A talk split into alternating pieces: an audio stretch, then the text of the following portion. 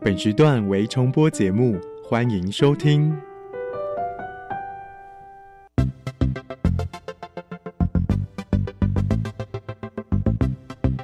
新科技大未来，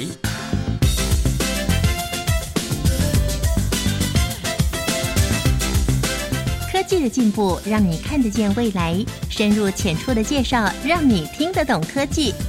欢迎收听由谢若楠制作、吴宜佳主持的《新科技大未来》。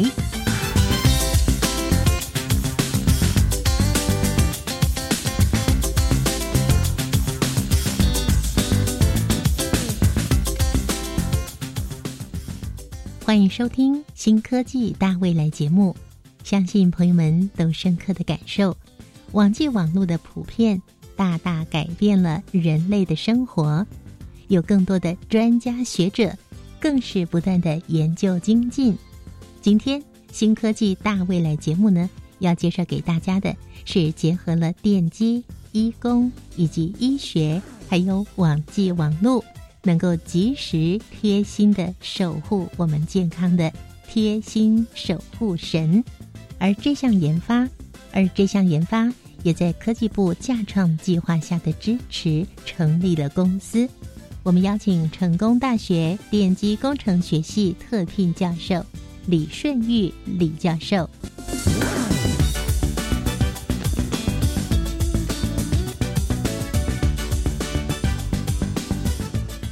新科技大未来节目呢，要为听众朋友介绍一个已经在我们台湾成为我们贴心守护神有超过十年时间的国立成功大学电机工程学系特聘教授，玉晶医学科技股份有限公司的创办人啊，目前是校派董事李顺玉李教授。李教授您好。哎，你好！您所带领的通讯及生物机体电路设计实验室，这个实验室，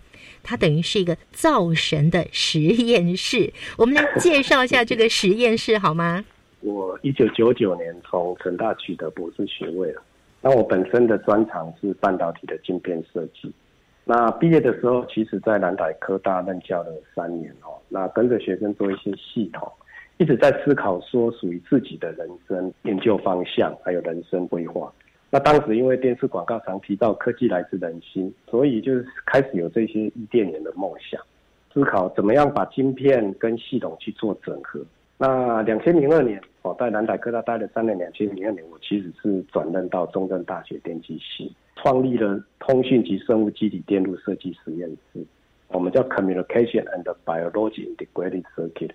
啊简称叫 CBIC 的，那整个 local 写起来像一个政治标记哦。希望能够结合一个半导体产业、医疗仪器产业、通信网络产业，那来完成以人为本的一个贴身守护神。所以就是因为这样的一个想法，所以就是成立啊，能够完成三个层面的一个产业，去把这三个层面的产业把它做连接。所以我们就是成立这样一个实验室。那一直到现在，应该已经都过了快二十年了。哇，好有远见，好有前瞻性。您刚刚提到一个伊甸园，大家都会想到是那个基督教创世纪里面那个伊甸园，但实际上，您的这三个字，除了“园”是一样的字，花园的“园”以外，前面的“医”是医生的“医”，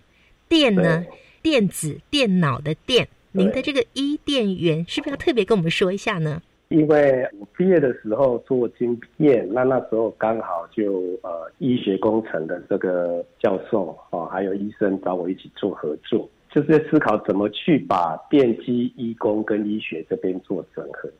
嗯，那那时候遇到的很有趣的一件事情，就是他们把一个系统组装起来是一个设备的时候，他们会告诉我一件事情，说：“哎，李老师，你是做晶片吗？所以晶片最厉害的就是把东西微小化嘛。”那你会把我这些东西微小？那他希望我今天讲完，明天就把它微小。那我第一个想到的说，这个很像我以前小时候最喜欢看的这个哆啦 A 梦哦。它最厉害的就是一个缩小灯哦，啊一照一下马上缩小。可是我们知道说，回来这个系统打开的话哦，比如说联发科的这些手机的晶片打开，大概有四个方块了。你要有信号的截取，哦，那这个我们常常讲叫什么类比的前端啦、嗯那还有讯号的处理啦，像个控制器啦，这个我们叫做那个数位讯号处理啦。那另外你要无线传输的话呢，那还有无线传输的系统，那里面还要给电源，还有一个电源管理系统。那那这四个方块，其实在台湾的话，呃，就是可能分在在不同的这个四家公司里面。那这个我们叫系统晶片，叫 SOC，所以他们要达到的这样的目标，其实非常不容易的。嗯嗯哎，对，你要把它变在一个晶片里面。所以我那时候其实就在思考，那我要给自己十年的时间，去把这个四个技术把它建制起来。那也就是非常典型的一个系统晶片，嗯那有四大方块这样子。是对，哦啊，这个花了十年以后，哎，真的就让我们做到了。嗯嗯哦啊，做到的话呢，当然就是哎，那这这个还是硬体嘛，哦啊，你要变成客户这边要使用的时候会说的说，那你怎么去把它传接到手机？哎，那个东西是韧体啊。那手机这边的话呢，哎，能不能做一些健康照顾啦，或者回馈啦，说啊我今天健康状况怎么样？哎，这是软体的服务啊。对，所以呃，十年一到，成大把我找回来，二零一三年找回来成大的时候，我就打算把这个硬体跟韧体啊、软体这边去做结合。那因为这样结合，才有办法达到当时跟我合作的这些医生啊、医工这些教授哈、哦，他们希望达到的目标，就是贴身守护神的目标。所以呢，我们听起来很清楚的知道说，结合了电子资讯，还有生物医学、化学材料，还有工业设计，它等于是一个跨界研究发展出的跨领域的产品哦。贴心守护神，它已经有很多尊了，对不对？对，一系列我好，那我们现在就请李顺玉教授来帮我们介绍一下这一系列的贴心守护神喽。我我先说明一下，未来科技展它当时说你最多只能展三项，所以我就只能写三项。那事实上我是在三个层面的产品。那三个层面的话呢，主要就是有包括医疗的产品，第二个是穿戴的产品，第三个是交易的产品。那我们希望能够涵盖整个社会的整体的需求了，嗯，不同层面的需求。那我大概就针对这三个层面一个一个来介绍，每个层面要怎么去去开发这个一系列的这个产品哦。首先，医疗产品的话，我们第一个出来的就是一个二十四小时的心率侦测器啦。那我把它叫做 UGA 的哦贴芯片。嗯你会发现我习惯从三个懂面哦，三个层面来看这个产品，看这个方向。那这个有一点像人的这个天地人哦这个概念哈、哦。嗯哼，那所以就是说，第一个的话呢是 UGA 的贴芯片二十四小心率侦测器，那它可以了解心率不整状况，监测你的心率。哦，那另外一个的话呢，就智慧听诊器，那我们叫 U Sound，哦，那叫做贴心音，它可以知道主动脉啦或肺动脉的狭狭隘啦，呃二尖瓣或三尖瓣的闭锁不全啦，哦，那可以避免你这个猝死的这个危险。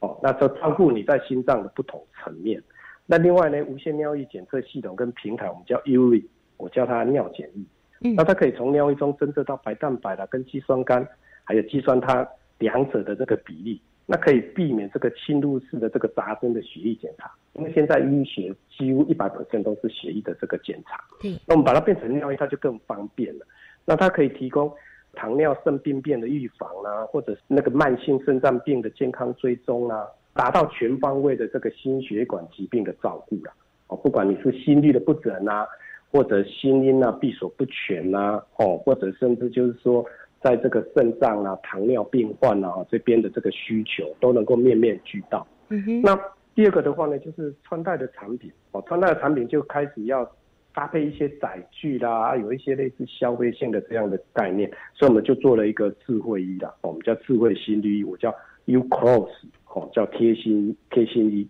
那它就可以搭配一些高舒适的这些纺织的电极啦，提供心电讯号或者呼吸讯号的量测。哦，那那可以对这个身体啊相关的资讯呢进行分析啦，比如说卡路里的消耗啦、心跳变异性啦、你的交感神经、副交感神经啊等等这些情绪的分析啦。那另外这个东西很有趣啊，我们就是有人说，哎，那这照顾人能不能照顾我们家的宠物啊？嗯嗯哎嗯，，所以我们就是说也也把它变成是一个不同的载具啦，哈、啊，把它用在这个宠物的心率带上面啦，哈、那我们叫 U Pad 啦，哈，我叫它宠物衣。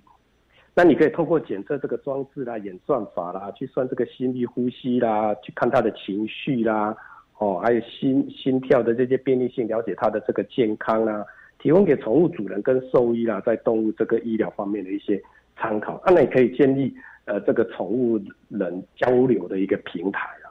哇，这非常适合现代人呢，因为现代人很喜欢养毛小孩。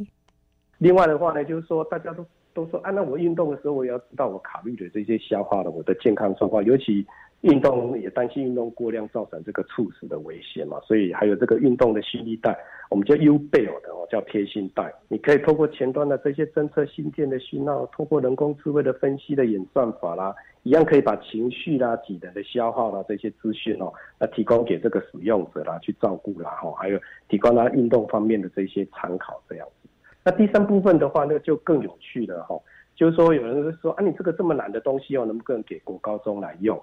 所以我们就是哎在开发这个交易的这个市场哦，那它就是一个智慧穿戴式物联网的一个无线的声音渐变系统开发模组。那我教它是叫做 Trianswer，T R I A N S W E 啊，那事实上是一个 Try and Get Your Answer 的一个概念那中文我叫它是是试穿戴，试穿戴，试穿戴，对对。那它这个有别一般年轻人很熟悉的 Arduino 啊、树莓派的这种平台了哦。那因为就是说这种平台一般大概只是让你去去你要专业的人去去建构这个环境的感测等等哦。可是我们这个传言它已经把硬体的感测啦、韧体的平台啦、软体的分析的一次整合在开发版的设计当中，所以它可以让不不熟悉电机跟医学的这些高中职的学生啊，可以快速的学习到电机跟医学的知识。让他们提早可以获得到这个半导体的晶片啊，或者生物医学的相关知识。哦，所以就是说。用过这样的一个感测的话呢，也可以让他们知道，其实这些感测的技术，让我们可以延伸变成穿戴的产品，让我们延伸可以变成医疗的产品。嗯，所以我们整个核心技术的话，就创造很多的多样化的这个应用，就是我们要提供给不管是专业的人士啦，或者使用者啦、医护人员啊，或者甚至学生，照顾到不同的层面的人，他们都能够了解我们贴身守护神的精神。所以，这个贴身守护神，它有这三大。大层面啊，它可以提供医疗，并且呢，可以在我们嗯穿戴上，可以让我们更健康啊，检测我们的健康。再来就是教育这个层面，我感觉到啊，今天要介绍的，我心里有一点发慌啊，觉得好难哦。但是看了您的资料，还有听了您的介绍，发现几乎是每个人都需要。特别您还设想到了，让这个高中生、高中职生他们可以来进一步的探究跟体验。哇，这个真的是太棒了！好，我们在音乐过后呢，请您再进一步的跟我们介绍一下这个研发的过程哦。你说一开始前面就花了十年的时间，后面陆续在进行研发哦。到底在整个的功能上，特别是您刚刚讲到的贴心一的部分，还有心率侦测器，我觉得它那个名字哦，特别去查了一下，心率侦测器它叫 YU，然后 GUARD。我刚开始听的时候，我以为是 guard 是上帝耶，结果我查一下是警卫的意思。哎，它就好像是一个非常细心的警卫，可以去侦测你现在的心脏的状态是什么。我们音乐过后就来先介绍这两样好吗？好，可以。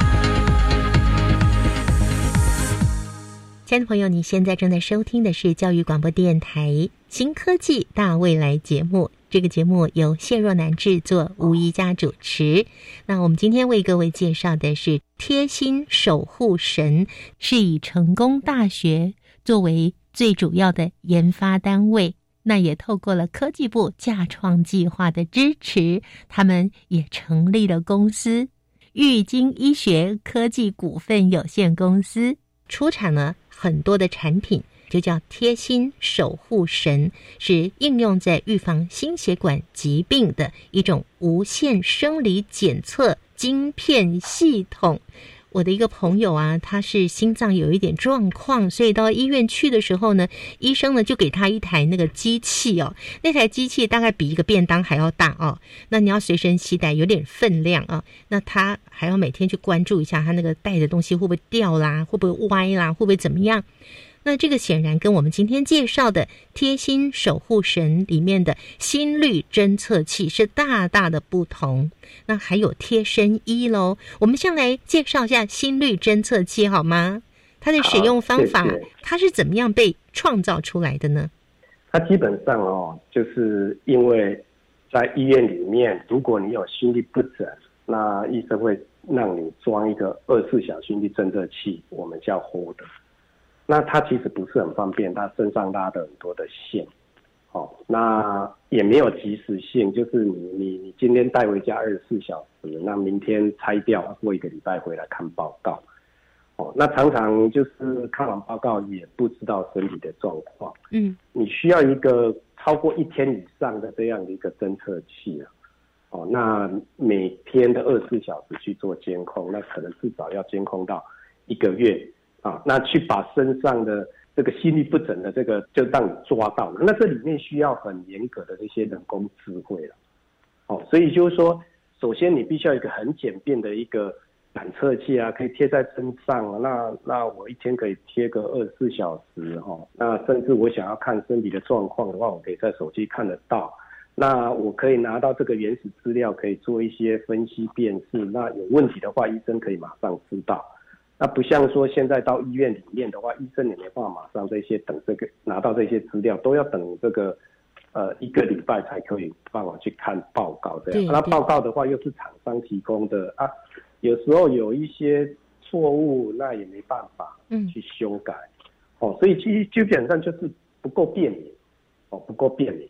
哦那也抓不到我们的英文上讲的叫 bug 了哦抓不到它到底这个问题是在哪里。哦，所以他就需要这样一个一个贴心片呐。好，那所以这也是因为这样，医生说啊，你能不能做一个这样的一个呃贴心片呐？哦，那我们贴给病人啊，啊，他们洗澡时候就拆下来嘛，洗完澡他再贴上去，哈，他可以连续监控了这个一个礼拜、一个月都没有问题。哦，啊，可以就是因因为心律不整有时候是偶发性的，你今天没有发生，你可能明天会发生。哦，那那也许你今天就贴着，你就没有看到结果啊，所以它需要一个长期的一个监控，那也需要人工智慧去做。那人工智慧都是最近几年才比较蓬勃发展，早期也都没有啊，很多都是靠人的眼睛去看这个到底你有没有有没有疾病啊，你有没有心律不整？嗯，所以也就是说，以目前医院来讲，它非常非常不方便。是哦，那也没有一个简单的一个贴片来来处理。那我们之所以会叫它叫 U God 哦，事实上 U 是你呀，你会发现我所有的产品都是 U 开头，U God、U Sound、U U Close、U Pad 哒哒哒。那为的就是说，我们有 iPad、有 iPhone、有 iPad，哦啊，这一些产品为的就是我。那我们需要 U 为的就是你呀，嗯，所以就是说，这所有的产品是为你而存在的，哦，所以所以就是说，是是这样一个一个理念。那像我们这个公司叫做 U Tech，叫玉金医学科技，它是英文翻来的啦哦，它是 You can take care your health，你可以照顾你的健康这个简写来的。哇，好棒！叫 U Tech，是，对。那 U Tech 这个的话呢，所以学生就说啊，那 U 就玉嘛，对不对啊？那个我们又是会做晶片系统嘛，所以叫做玉金医学科技。所以是因为这样翻译过来，所以在我们不管从产品面的需求。哦，到公司的这些的理念，完全都是为了照顾你而来的。是刚才您所介绍的这个贴心片啊，这个贴心片跟我们介绍一下它的大小、它的厚度，然后它怎么贴？那它贴了之后，又怎么样把心脏跳动、心脏的一些各个方面的这些讯息，它是要传给谁？传到哪里去呢？那基本上，呃，就是你要大于这个心脏的这个宽度了，哈。对，那我们如果要量心脏的这个讯号的话，你可以左手右手了，哦，它可以小到大概靠近心脏贴在心脏旁边的这个八公分了，哦，所以你可以平贴，哎，那那个叫我们叫第一导层，哦，那你如果是这个右手左脚的话，斜贴的话，那叫第二导层哦，啊，你可以把左手右手一直缩减缩减到心脏的旁边，那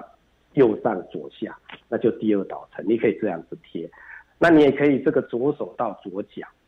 好，那左手到左脚缩到心脏的旁边，哦，斜斜侧的这个贴的话，那这个叫第三导层。所以一般来讲，我们这个叫做肢体的支导层的话，我们都是用这样来做监控。嗯，那其中的话呢，因我们当然可以贴成三个导层，那直接到手机去做侦测。可是教授，哎您刚讲的那个导层是什么意思啊？导层的话呢，就是左手右手一条线叫做一个导程这样子。嗯哼，啊，这是医学的一个名词啦，哦哦，就是说就是一个一个组件这样子，哎嗯哼，也就是说一个组件接着这样。那一般以监控来讲的话，大概贴一个就可以了，不需要贴到三个。嗯嗯哦，嗯，那贴一个的话呢，基本上如果在医学上面要比较容易抓到你心律不整的话，那医学上会建议你贴第二导程是斜贴。嗯哼，哦，那这时候问题就来了。Apple Watch 的话呢，它是左手右手按上去，它只能一导层了，嗯而且你按着手不能发抖了。年轻人没有问题了，老人家就很痛苦了。嗯，啊，可是问题最最有心律不整的是这个心脏老化，是老人家啊，你要叫他按啊，他手就会抖啊。所以所以就是我们医生告诉我们说，你不要叫他按，他就没办法按得准啊。嗯嗯，对，对啊，年年轻人可以按得准，可是他就没事啊，他心脏就好好的啊。嗯所以他就说用贴的啦，啊，因为你到医院本来就是都用贴的方式嗯哼，哦。啊，贴的话，当然我们就会建议说，那你就斜贴哦，那个左左呃这个右上左下哦，贴第二导层这样。嗯哼，好，那整个贴你要到手机，因为手机现在大家人人一只嘛，对，哦，那那所以你到手机的话，那你可以透过 A P P 来做显示啊，啊告告诉你就是说按、你现在的身体的状况。哦啊，当然你看不懂没关系，那你的资料你可以送到云端去。嗯哦，，那你到云端的话，我们就有人工智慧的这些分析啦，帮你做一些辨识。是，哦啊，发现说，哎，这个某年的某一天你，你你好像心律不整出现的次数特别多啊。哦，那可以同时发简讯到你这个到你的手机或者到你的 APP，或还有同时可以发简讯去给你的这个家庭医师啊。嗯嗯所以它可以做成一个主动式的提醒你的健康的状况啊。你如果那时候是哎刚好你在喝酒，哎那可能没事了，因为喝酒本来就容易触发这种情况嘛。嗯可是你如果说只是坐着在睡觉，就心律不整，那就要小心了、嗯嗯，那可能会猝死啊。嗯我很多人就睡一睡就没有醒来了嘛。是，哦，尤其我们在做临床的时候哈、哦，就是有发生一种现象哈、哦，就是我们二十四小时起来，我把这个你一点到两点睡觉的时候抓一个小时，那早上六点到七点刚起床抓一个小时，那那个十一点十二点的时候抓一个小时，那晚上九点十点在看电视的时候抓一个小时，大家会觉得说我抓到了这个人的他是一个心律不整的病患哦，那他心律不整出现的次数，不晓得大家会觉得在什么时段出现最多？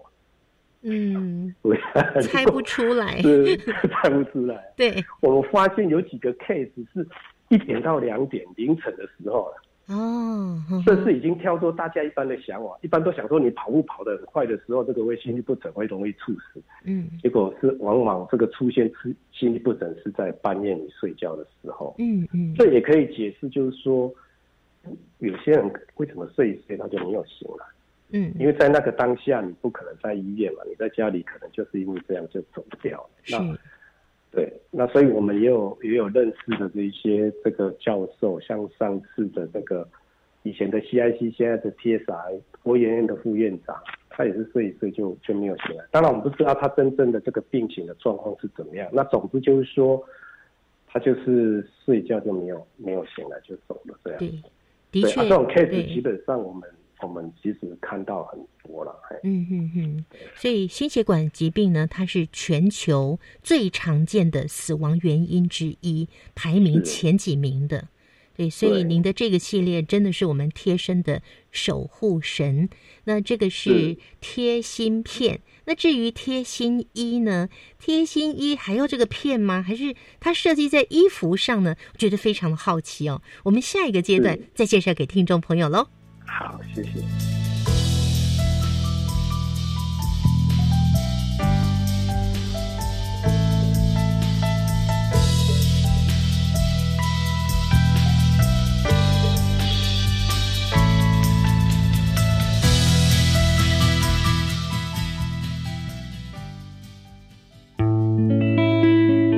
嗨我是佳琪。每周一到周三晚上十一点会在月光协奏曲节目中和您道晚安。在月光下，我们还要一起聊电影、听音乐、分享故事，让所有的美好凝结在这一刻。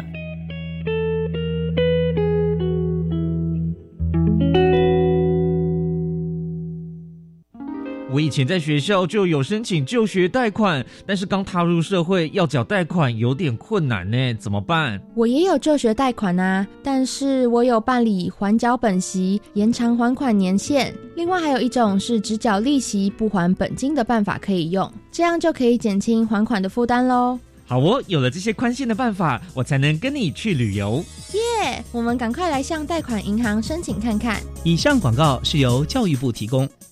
我刚刚接到国税局电话通知要退税呢，所以我赶快去提款机办理转账。等等，这是常见的诈骗手法，别被骗了。国税局只会用退税凭单或存款账户退税，不会以电话通知退税，也不会要民众使用 ATM 转账退税。原来如此，现在诈骗手法层出不穷，不小心谨慎真的不行呢。所以接到这类电话，一定要先冷静下来，并打反诈骗专线一六五求证，才不会得不偿失啊。没错，纳税义务人人有责，这样才能做个快乐纳税的好公民。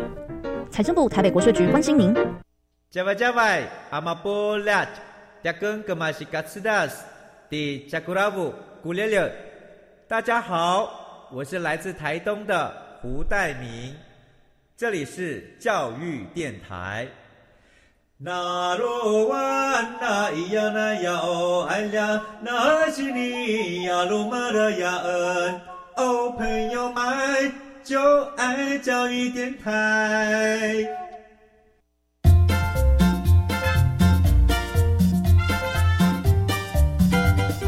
新科技大未来，每个星期三上午十一点零五分，与你在教育电台的频道上认识新科技，迎接大未来。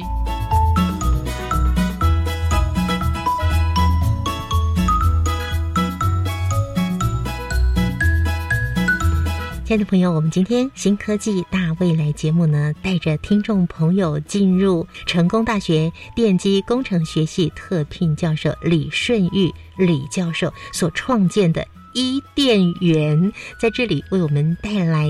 他的贴心守护神。好，刚刚呢，我们介绍了贴心片了，接下来我们再请李教授帮我们带来的是贴心衣。我们的想法是这样的哦，你可以不戴手表哦，你可以不戴眼镜，可是你不能不穿衣服啦，这是用衣服的好处。那当然就是说，衣服它的面积大，所以我不但只有量心率，我可以去量呼吸，甚至有一些血氧啦这些载具，我可以放上去去看你的血氧等等。所以你可以在一件衣服上面呢，可以做做成这个多的生理的感测器啦。所以让你的可以检测的这个内容更丰富。那我们都知道，如果你要看身体的健康，有时候不是看单一的一面哦。你越多的感测，那对呃这个医生对你健康的评估的话，就更有效果。对哦，所以我们今天会拿这个衣服来当做这个载具哦，就是这个原因。那当然，他要克服的就很困难，因为呃，你衣服你要怎么去去用这个衣服来量身体？那那你一定要导电，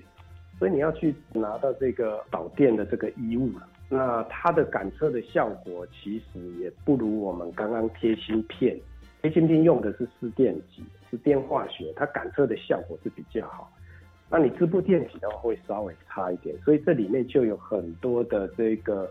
感测的技术你要去克服。当然，我们都把它克服掉了啊，所以你就可以穿一件衣服，就可以测你呼吸的状况、你的心率的状况，所以你同时可以照顾你的心肺功能，而不是只有心血管疾病。除了你的情绪、你的健康，甚至卡路里的消耗，那都是可以在这一件衣服的检测当中，透过后面的人工智慧的这些演算，还有讯号处理，可以达到这样的一个目的。所以当时的构想就是说，哎，那我们要去做这样的一件事情。那我想，这件贴心衣的开发就必须要找到一个技术够好的纺织公司来合作喽。再来跟我们合作的这个衣服的制造厂的话，他们也很有趣哦。他们是亚瑟士跟 Nike 的代理商，他们想要有自己的品牌，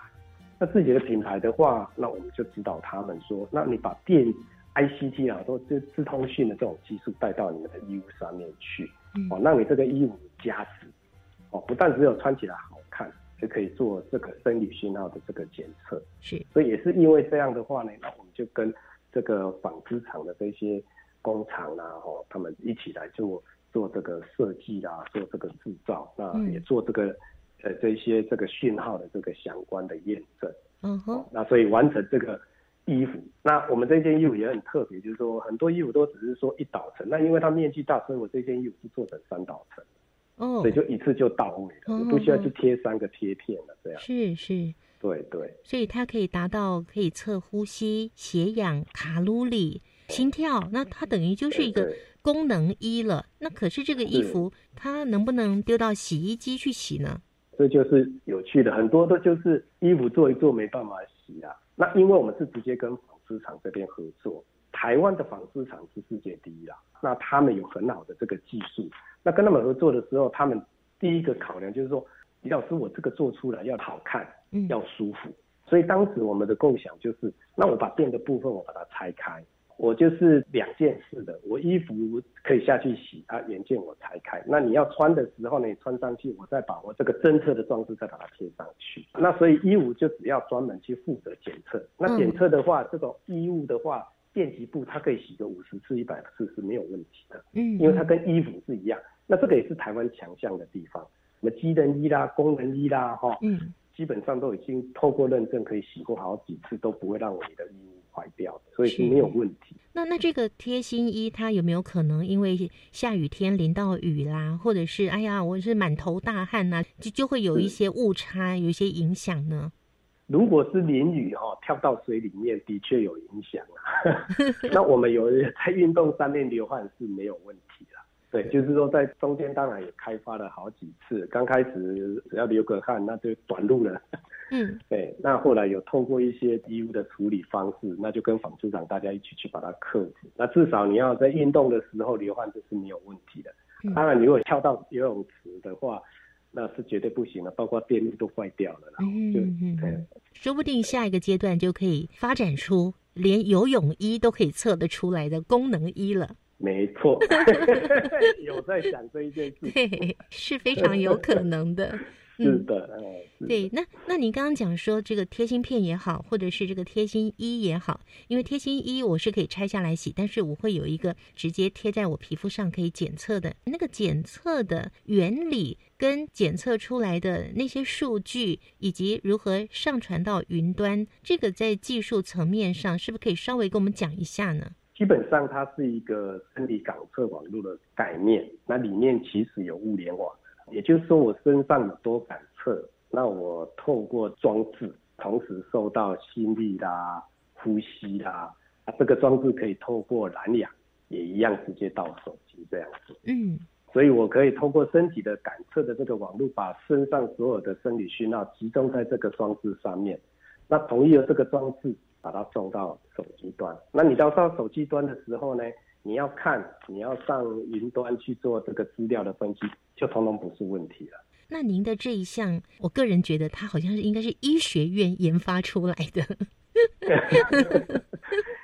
但是却是电机工程学系研发出来的。您一开始怎么会有这样的构想呢？其实也是一个机缘巧合啦，吼，就是说我们电机出来，那就刚刚讲的就是哆啦 A 梦的故事嘛，吼。人家做了一个大东西，希望我们把它缩小。我们缩小完了，那符合义工的要求，它变成一个穿戴式的眼镜可以用。那当这个东西我拿到医院去做临床试验的时候呢，医生他就希望说，我手机能不能看，我的 iPad 能不能看。当他看到的时候，他会进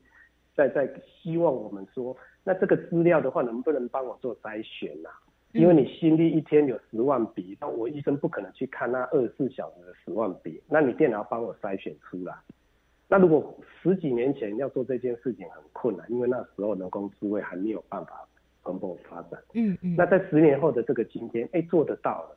哎，我们可以用人工智慧这个一些深度学习来帮医生做这个快筛的动作。嗯哼。哦，那筛选出来，那再有问题的再提供给这个医生去做医疗的诊断。哎，有这个医工的这个装置的协助哦，给我们这样一个动机去做这件事情，有医学这样的一个需求，让我们去把这个硬体、韧体、软体去做整合，建立整个一个晶片跟芯片系统跟平台。做到这样的时候，基本上就是一个产品了。嗯哼，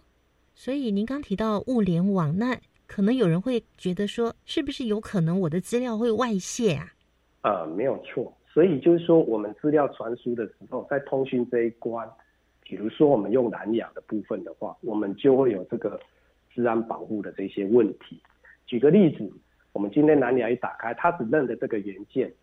哦，那别人要进来，它不会让他进来的。它这个元件也只认得这一只手机，别人的手机是没办法把这一个元件打开的，就是这个贴芯片打开、贴芯仪打开。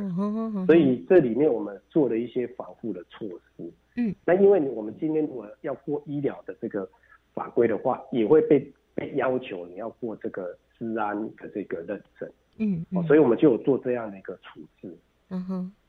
哇，听您的介绍，听众朋友一定觉得说，哇，那未来其实我们在如何怎么样保护自己，特别是心血管疾病这个部分，感觉起来是非常的方便，而且是二十四小时贴心的守护。那大家一定会想问说，目前它已经成为产品了，这样的产品如果太昂贵，恐怕就没有办法便民，没有办法让更多人来使用。我们大概以国外的价格的话，都是两万块台币以上哦。那我们这边的话，我们大概是估在大概一万五上下。嗯，哦，那为什么会这样子？这个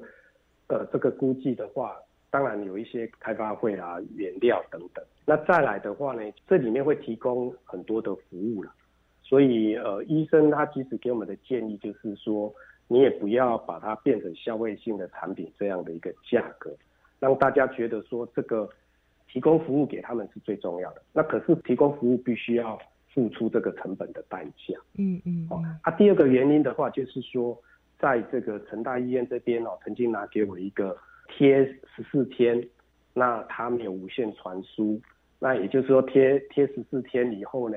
那你就是要一样要回送这个原厂啊，去帮你做这个筛选啊，经过一个礼拜或者一个月，你才可以看到结果报告等等。太久了，也就是说时间很久，对，时间很久，很不方便。嗯，那那一片的话呢，医生告诉我说，他根本不敢推广给这个他的这个病患，为什么呢？因为那一片要一万块，用完即丢。啊，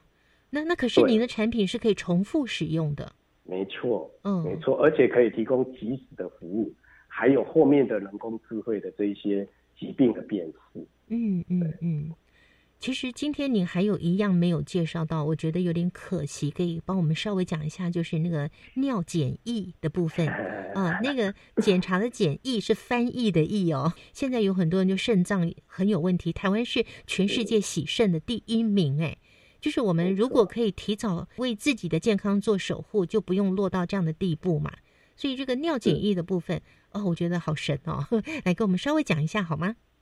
对，这个也大概是回归到五年前哈。那我们心脏科医师他说，呃，这个肌松胺白蛋白一般都在医院里面哦，那用血液侦测，那它是一个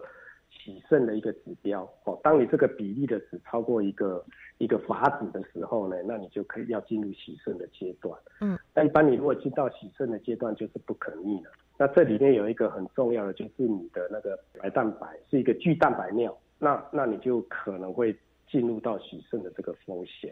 所以他希望我们说，哎，在微蛋白尿的时候，我是不是就可以侦测出来？嗯，那现在市面上有这个用光学检测的这种试纸啊，哈，类似试纸的话。那它就是，呃，这个 yes 或 no 好，也就是正常和不正常。它当不正常就很严重了。哦，它没有数值。对，它没有数值的。那你测到的啊也来不及啊。对对对。对，所以它我们就是用那，因为它是用光学，所以它就没办不容易去做量化的动作。那我们就参考在医院里面的设备，它本身就是一个生化仪嘛，哦，生物的一个化学检测仪，所以我们就用生化的反应。的方式哦去做这个装置，所以就是用用电化学的方式去做检测，我就可以做量化的动作。那我可以在你为蛋白尿的时候就在提醒你了，那避免你进到这个巨蛋白尿，那甚至往下就是洗肾。我们就是针对糖尿病的这个族群去做这方面的一些。检测这方面的分析，那避免说你因为糖尿病在接下来这个不注意的话，那进到牺牲的这个阶段。嗯嗯，哇，真是功德无量哦！我觉得这个真的是要鼓励我们更多的朋友，有必要的话，特别是糖尿病的患者，真的是自我照顾的一个非常棒的贴心守护神。未来如果已经是非常非常普遍的在市面上，让大家都可以照顾我们自己的话，未来。这样的改变有可能会是变成什么样的状态？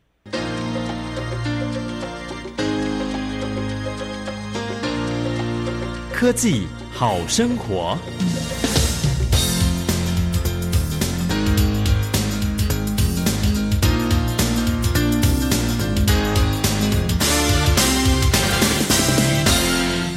我们还是回到要实现一个伊甸园大健康的一个梦想了，吼。那希望说大家都有随身携带这个贴身守护神的装置，不管你是要看心率啦，或者看心音，因为两个人是不一样的，或者你要看心血管疾病的这个呃糖尿病的这个状况，哦，那它可以随时在监控我们身体的这个健康了，那避免你心脏疾病造成猝死的这种憾事啦，哦，那也可以提供预防医学的这个装置啦，监控药物的疗效跟避免病情的恶化。哦，所以它不但可以提供清楚医疗所需要的这个设备，那透过人工智慧的这些学习哦，能够协助医生进行这个这个诊断。哦，那因为它轻薄短小嘛，可以自在放在不同的载具上进行健康监控啊。所以，呃，未来这些东西可以再延伸啊，去跟智慧手表、智慧衣啦，或者其其他的智慧装置去去做结合啦。哦啊，通过主动式的这种 A P P 的显示，可以随时提醒使用者这个。呃，健康的状况啦，通过主动的回馈啦，哈，那那能够让这个使用者了解，哈，他这个今天、明天或者过去一个月，哦，他整个健健康的状况。那吃什么食物的话呢？发现说，哎，可能他的容易触发他心律不整，哎，这种主动式的回馈，我想是未来的这个趋势。那它也会改变我们生活习惯了。比如说，你如果常常在注意自己的健康，就像我常常会注意我自己的高血压，每天早上没有量血压，我就觉得很怪。你会改变你自己的习惯，就像吃饭一样，你每年每天都会想要知道说，哎，那我今天早上起来我的心率状况是怎么样啊？我觉得，哎，这个心绞动，我来量一下我的心率。那我也想要知道说，那我心情的状况啊，哦，那我今天运动够不够啊？卡路里消耗啦，哦，还有到底这一个月或者一个礼拜来我的整个身体的状况是怎么样？那这个都是一直在改变的一个行为啦。嗯，哦，以前大家可能都不会去注意到自己的健康状况。那随着这个穿戴式的装置哦越来越普遍，那你手上可以透过你手表或者你穿的衣服啦，吼，或者你要弄个贴片啦，吼，你就可以知道这个身体的状况的话，那你就自然就会慢慢跟它融入到生活当中，会改变我们将来的生活的模式。有了这些当做你主动的这些提醒。也会改变你的饮食习惯了。在教育啊，或是在医疗，甚至在提升生活品质，为我们带来健康。您为我们创造了一个伊甸园，也为我们造神，贴心守护神。我们非常谢谢李顺玉李教授。那待会儿呢，在我们的小单元当中呢，将要带来的是观点大突破。也会让听众朋友来了解一下，像这样的技术呢，观点以及技术层面有什么样的突破。今天非常谢谢李顺玉李教授，谢谢您的分享，谢谢。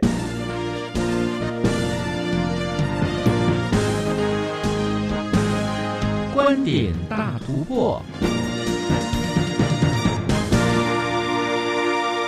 欢迎来到观点大突破，我是嘉怡。以往的健康测量医疗仪器，像是医院里常见的传统心电图仪器，容易受限于空间的使用以及移动的范围。而今天所介绍的贴身守护神，是一系列关于健康检测的医疗仪器。玉晶医学科技医疗事业部处长黄鹏伟博士表示，贴身守护神可以分为医疗产品、穿戴式产品以及教育市场所运用的产品。其中的特色是物联网与测量仪器的运用结合，将装置的使用化繁为简，让各种不同的使用情境更加便利。贴身守护神啊，它其实是一系列的产品啊，那它里面其实有蛮多个分支的。这些分支里面，它其实可以主要统合成三个层面，包括说是我们的这个医疗产品，还有穿戴式的产品，以及教育市场所用的这些产品哦。其实我自身的主要专长是在数位镜片的设计跟这个生理讯号的分析。在这些产品的开发的过程当中呢，我主要是负责这个软体以及韧体这些功能的开发，以及这当中的演算法或是城市的一些撰写和设计这样子。黄鹏伟博士提到，贴身守护神在整体系统层面技术上可以分成生理讯号处理、人工智慧、人机界面以及医学资讯的安全性。因应生理讯号的大小与测量方式不同，所以需要针对各种生理讯号去设计出不同的讯号截取方式。而数据的呈现在人机界面上，也需要考量使用者的便利性。在医学资讯的安全性与记录，则是着重在保护患者的所有健康数据隐私。在晶片层级的概念上来探讨这个四大技术的话，那其实就不外乎是从我们的这个生理讯号的截取，然后生理讯号的分析，然后再到这个讯号的传输。以及整体的这个电源管控啊，那因为其实各式的这个生理讯号的大小跟量测的方式都不一样，所以我们需要去设计各种不同的这个截取方法来获得讯号嘛。那取得讯号之后呢，其实我们要怎么做一个适当的分析，然后来取得这个重要的生理参数，就是把原本的 raw data 化成医生可以用的这些参数，其实是我们第二个非常大的课题。那接着我们收集完这些重要的可用讯号，该怎么样传输出来？从装置传出来，让医生们他们去参考，也是我们第三个所需要去完成的这个技术。那最后一个部分就是电源管控，就是我要怎么样有一个干净的电源，让我的这些讯号。在这个量测的过程当中，比较不会受到这个外界杂讯的干扰，是第四个相当重要的技术。那这个比较像是在硬体和晶片设计的层级呢。那如果说我们把它提升到这个整体的系统层级来看的话，其实也有四个部分。那第一个就像是一样会有生理讯号的处理的这个部分。那接着呢，就是人工智慧的分析，然后还有人机界面的显示。以及医学资讯的安全性以及记录。黄鹏伟博士提到，目前市面上的小米手环所提供的健康数据测量比较有限，而 Apple Watch 只能提供短时间的健康测量。如果说在非医材装置的范畴的话，就比如说有像是小米手环这一类型的这种健康装置，它其实是会提供部分的健康资讯，没有错。但是它通常提供的资讯是比较有限的，而且通常啊都是参考性质比较多，因为它没有经过一个比较严格的医疗规范的一个审核。那如果是像在医材类的，通常比较少这种可以随时监控的这种装置。那不过前阵子也是有耳闻说，那个 Apple Watch 在申请 TFDA 的这个许可的这个消息啦。但是我们有去仔细看过，说因为其实 Apple Watch 在量测这个心电图 ECG 的功能的时候啊，使用者他是需要把另外一只手去接触到这个手表的量测区块的，而且它提供的这个量测时间是比较短的啦，就是短程可能。三十秒或五分钟这一种，那使用者在这个部分的使用情境上就会比较没那么便利。那我们希望提供的是更便民的这个服务啦，就是我们佩戴着，我们其实是可以做其他事情的，做日常生活中的其他事情，比如说运动啊或者工作。希望就使用者不要受影响，因为就是希望使用者几乎忘记了他有佩戴这个东西，而我们随时都在帮他监控啊。在医院里经常出现的传统心电图仪器，因为需要接的线比较多，所以容易受限于使用空间范围。而贴身守护神是希望借由无线和可以视觉化的数据呈现方式，来打造更直观、更便利的使用情境。其实我们这边主打的是借由物联网的特色，来将装置的使用化繁为简。就是希望将这个使用情境做得更便利，这样子。所以我们希望打造的是一个无线的一个量测的情境啊，就是可以让医生或是一般的使用者不需要再接那么多的线材来使用装置，而是可以使用这个无线的方式来直接使用这个医材。黄博士分享，贴身守护神在技术上追求更精准、更高的解析度，并统整医学专家的建议，融合 AI 分析，最后在使用界面上加以设计美化，让民众和医生有更好的使用体验。我先讲一下在技术上的突破好了。那其实我们要追求的是更准、更高的解析度。让这个讯号的检测更有品质，所以我们才可以提供更精准的一个检测的讯号，这是第一点。那第二点呢，就是因为我们是希望提供医师辅助的一个诊断的一个辅助系统嘛，所以我们在人工智慧的调教上要怎么样做到可以真的帮到医师，也是我们需要去突破的第二个点。最后一个环节是说跨领域之间的整合，就是有要去统合医学专家的建议啊。然后我们自己电机电子之间的硬体的设计，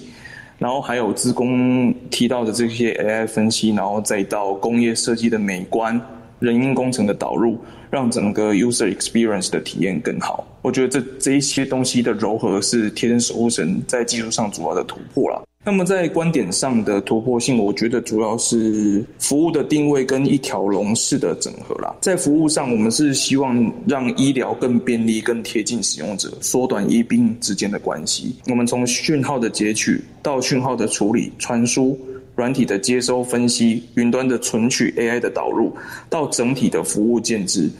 这这整个我们都是我们公司都是有一连串的去把这个东西给打通。那在不同产品之间又有不同的这个适用对象跟场合，涵盖医材、生活穿戴或教育研究，所以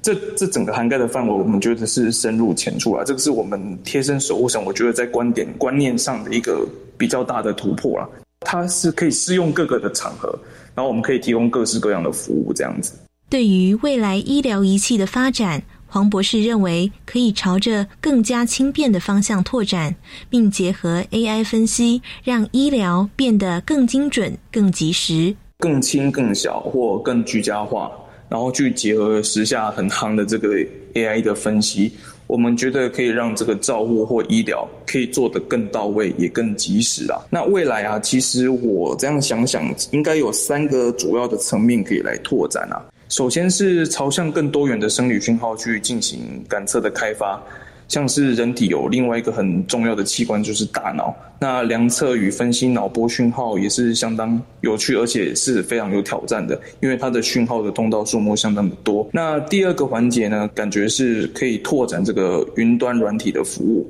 提供健康照护资讯给患者、医师、诊所甚至是医院，可以有一个更便利的诊断参考，是我们想要去。延伸的触角了。那最后一个环节是，就是刚刚提到的，我们可以导入晶片的设计跟植入的这一些概念，将感测以及刺激器做一个整合，然后或是说，我们也可以整合多个感测的生理讯号装置啊，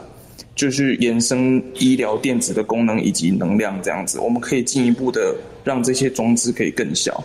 然后更进一步的提升这个检测的精准性啊。黄鹏伟博士提到，贴身守护神希望可以朝着实现预防医学、居家照护以及远距医疗，甚至是治疗的目标前进。而如何让医疗跟生活可以更贴近、更加人性化，是未来医疗结合科技需要关注的问题。以上就是今天的观点大突破。我是嘉怡，我们下回空中再会。谢谢嘉怡，让我们更清楚的知道科技的研发让我们的健康更有保障。节目最后，我们要预告下个星期要为各位带来的新科技。台大蜜雪白花温馨兰是为了农民的需求，因为我们台湾是生产温馨兰的主要的一个基地，那农民希望有一个白色品种可以生产。我们在科技部的支持之下呢。我们应用了基因的干扰技术呢，我们把花瓣上面的黄色胡萝卜色素的基因呢干扰掉，就变成了白色的蜜雪文心兰。这个技术以及这个品种都是全球独步。